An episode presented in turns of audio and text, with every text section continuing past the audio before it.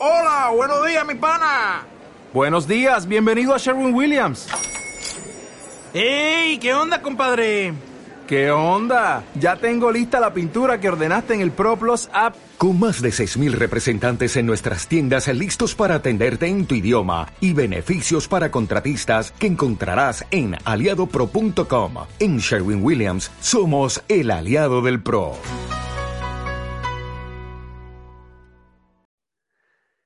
¿Qué tal compañeros? ¿Qué tal compañeras? ¿Cómo estáis? Bienvenidos, bienvenidas a Planeta Deporte, a vuestra casa. Soy Jordi Gil y ya sabéis que aunque sea domingo, Planeta Deporte nunca para y yo tampoco. Y aquí estamos compartiendo estos enormes y maravillosos momentos.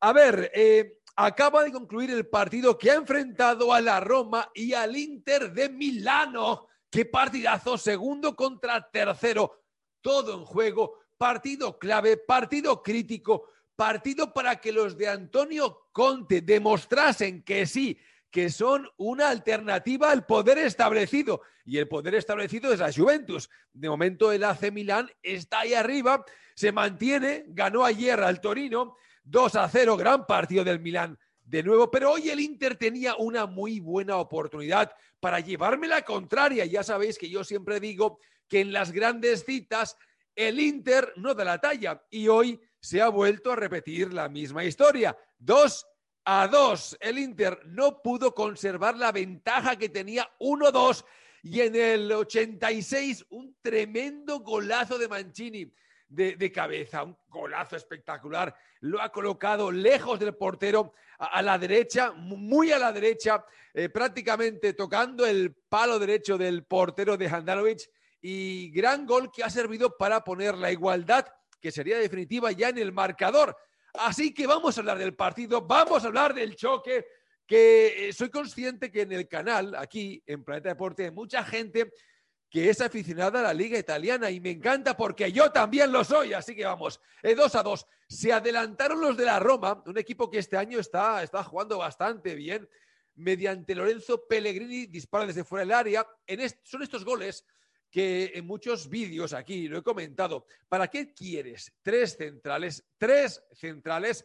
Si luego te llegan pues dos delanteros o un delantero y un medio y no presionan, eh, el, delantero le cede al medio y el medio pues remata a, placer desde la frontal del área. Bien colocadita, Handanovic no puede hacer nada, imposible llegar a esa pelota. Eh, pero ¿para qué quieres tres centrales si después ocurren despistes tan importantes, tan graves? Volvemos a lo mismo de siempre. Quizás sería más interesante cambiar el planteamiento y si los centrales que tienes no te garantizan un rendimiento mínimo porque no lo garantizan, quizás pues apostar por un 4-4-2 o un 4-3-3 sería lo suyo, pero ya sabemos que con Antonio Conte esto no va a pasar. En el 17, el único gol de la primera parte, hubieron llegadas, no muchas, pero tanto unos como otros intentaron sorprender a las defensas rivales sin suerte un Lautaro muy voluntarioso, pero muy poco afortunado. Y en la segunda parte llegó la fiesta del gol. Gol de Skriniar en el 56 de cabeza, en el 63 de nuevo. ¿Quién si no? ¿Quién si no? Akraf Hakimi logró otro gol, un tremendo golazo, una incursión por la derecha hacia el interior, ¡pam! Remate que, sorprendió a Pau López, un golazo eh, precioso, os lo recomiendo que lo veáis si no lo habéis visto. Y cuando ya parecía que el partido tocaba su fin, cuando en el 81 Arturo Vidal pues ya, ya desaparecía del terreno de juego y entraba Gagliardini. Es decir, dos mensajes. Eh, Vidal hoy en el partido grande recuperó la titularidad. El castigo de Conte solo ha durado una semana. Y qué casualidad que cuando ya no estaba, ya no estaba, eh, Arturo Vidal, llegó el empate de la Roma en un córner, un córner, eh, bueno, un centro desde la derecha y un remate precioso de Gianluca Mancini, eh, muy solo, muy solo, pero, pero gran gol porque no era nada fácil, a pesar de que tenía el, cabezazo franco, no era nada fácil eh, que entrase entre los tres palos y además tan ajustado al poste derecho de Handanovic. A ver, pues más allá del partido, hemos visto un partido de tú a tú, la estadística muy igualada. Vamos a repasar la estadística del choque y después entramos en otras valoraciones. 14 remates de los jugadores de la Roma, 17 de los del Inter, entre los tres palos, 8 para los romanos y 6 para los de Antonio Conte. La posesión 50-50, muy parecida. Pases un poquito más, un poquito, un pelín más para la Roma, 545 pases, 525 el Inter y podríamos seguir ¿eh? Eh, analizando parámetros y nos daríamos cuenta que el partido ha estado muy, muy igualado. Eh, conclusiones, que las dije al principio, pero las vuelvo a repetir.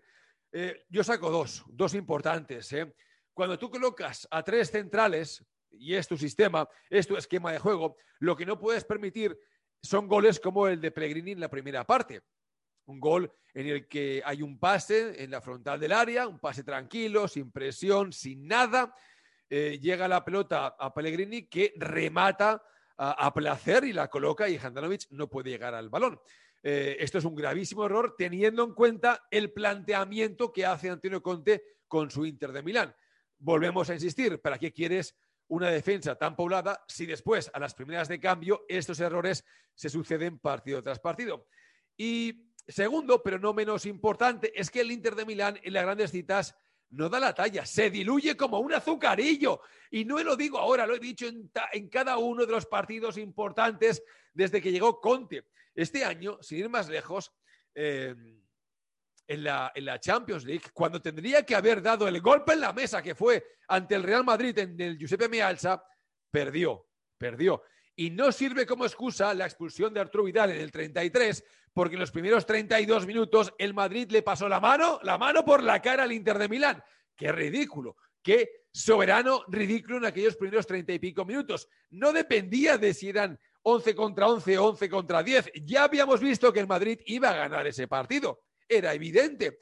Eh, ¿Y por qué? Pues porque el Inter de Milán, cuando llega el momento de dar ese pequeño o gran paso y decir, ¡eh, que aquí estoy yo! que yo voy a ganar eh, este partido, este campeonato, no lo hace. ¿Os acordáis de la final de Europa League ante el Sevilla? Claro favorito, el Inter de Milán. ¿Qué pasó? Pues que el Sevilla no tuvo muchos problemas para proclamarse campeón de Europa League en, el mes de agosto pasado. Muy fácil para los de Lopetegui. Y podríamos seguir, podríamos seguir eh, el tramo final y definitivo de la pasada campaña, cuando todavía la liga estaba en disputa entre la Juve y el Inter. ¿Qué pasó? ¿Qué pasó? Pues que eh, el Inter cedió puntos, se bajó del carro, se bajó del tren y dejó el título en bandeja a la Juventus. Este año parece que seguimos la misma dinámica. Con este empate y con la victoria del, del Milán, pues el Milán asciende hasta los 40 puntos en solitario, campeonando prácticamente. Ya, ya sienten la presión de estar ahí arriba, yo diría. El Inter 37, la Roma 34 se mantiene en tercera posición. Y atentos al Atalanta porque con 16 partidos ya suma 31 puntos. Si gana el partido que le falta, ¿eh? se podría colocar con los mismos puntos que la Roma y ya muy cerquita del Inter de Milán.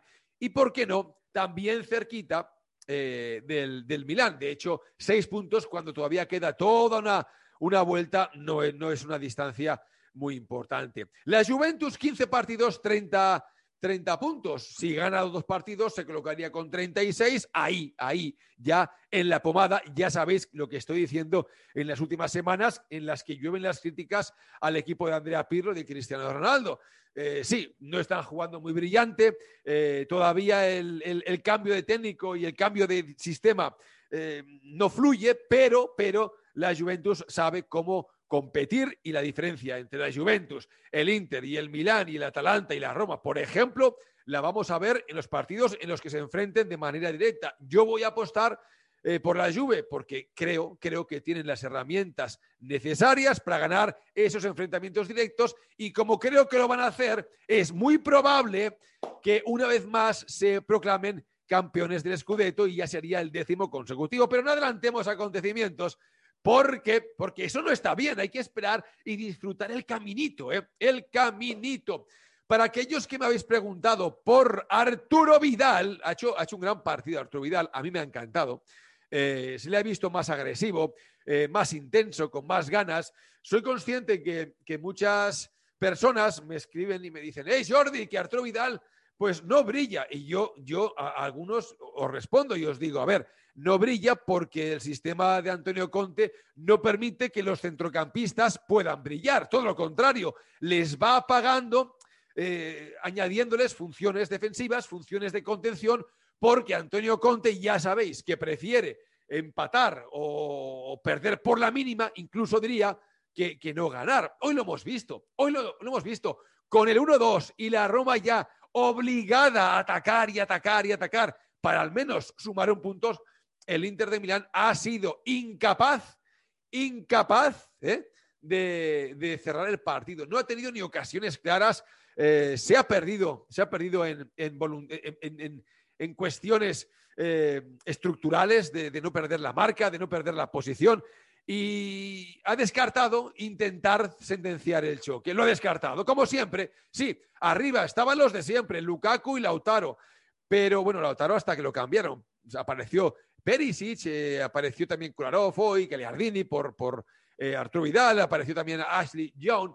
Pero, pero muy poquito, muy, muy, muy poquito de, este Inter de Milán que, que, hoy debería haber sentenciado el partido tras el gol de, de Hakimi en el 63 y que no ha hecho bien ni la defensa porque, porque ha permitido el empate y tampoco ha hecho bien el ataque porque cuando la Roma está obligada a salir a, buscar el gol del empate, pues el Inter se ha visto que como le faltan conectores, como no están acostumbrados a jugar con, un tipo que coge la pelota y sea capaz de, adelantar metros y de buscar a los que están por delante o de asociarse con, con Hakimi o con Ashley Young en la segunda parte, es que no están acostumbrados y no lo hacen, prefieren contenerse.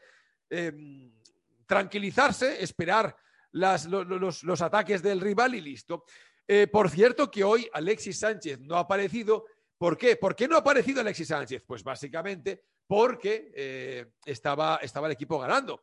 Y ese es otro de los errores de, de, Antonio Conte. Cuando su equipo gana, Conte, por algún motivo, considera que aunque sea por la mínima, hay que defender ese resultado y no se da cuenta que a veces la mejor defensa puede ser un buen planteamiento ofensivo porque obligas a tu rival a también estar pendiente de la retaguardia y no subir todos en manada y que no te dominen y que no te ganen el espacio que al final te ganan.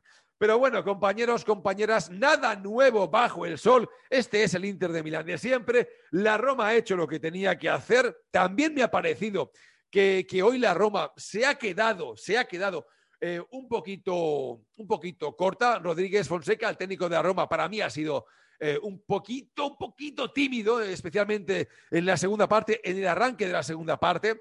Eh, podría haber apretado más, pero como iban por delante, pues lo mismo que Conte, se ha visto cómodo y pensando que es más fácil defender que no atacar. Ellos mismos. Compañeros, compañeras, llegamos al final, ya sabéis, placer inmenso. Seguimos, eh, atentos al canal porque vamos a publicar más vídeos. Hasta luego, disfrutad, chao.